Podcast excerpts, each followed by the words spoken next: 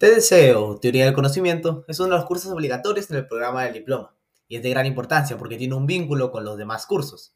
En TDC se busca que los estudiantes interpreten de manera natural el conocimiento. Se les anima a cuestionar lo que está preestablecido como cierto y a reflexionar de manera crítica sobre las formas y áreas del conocimiento.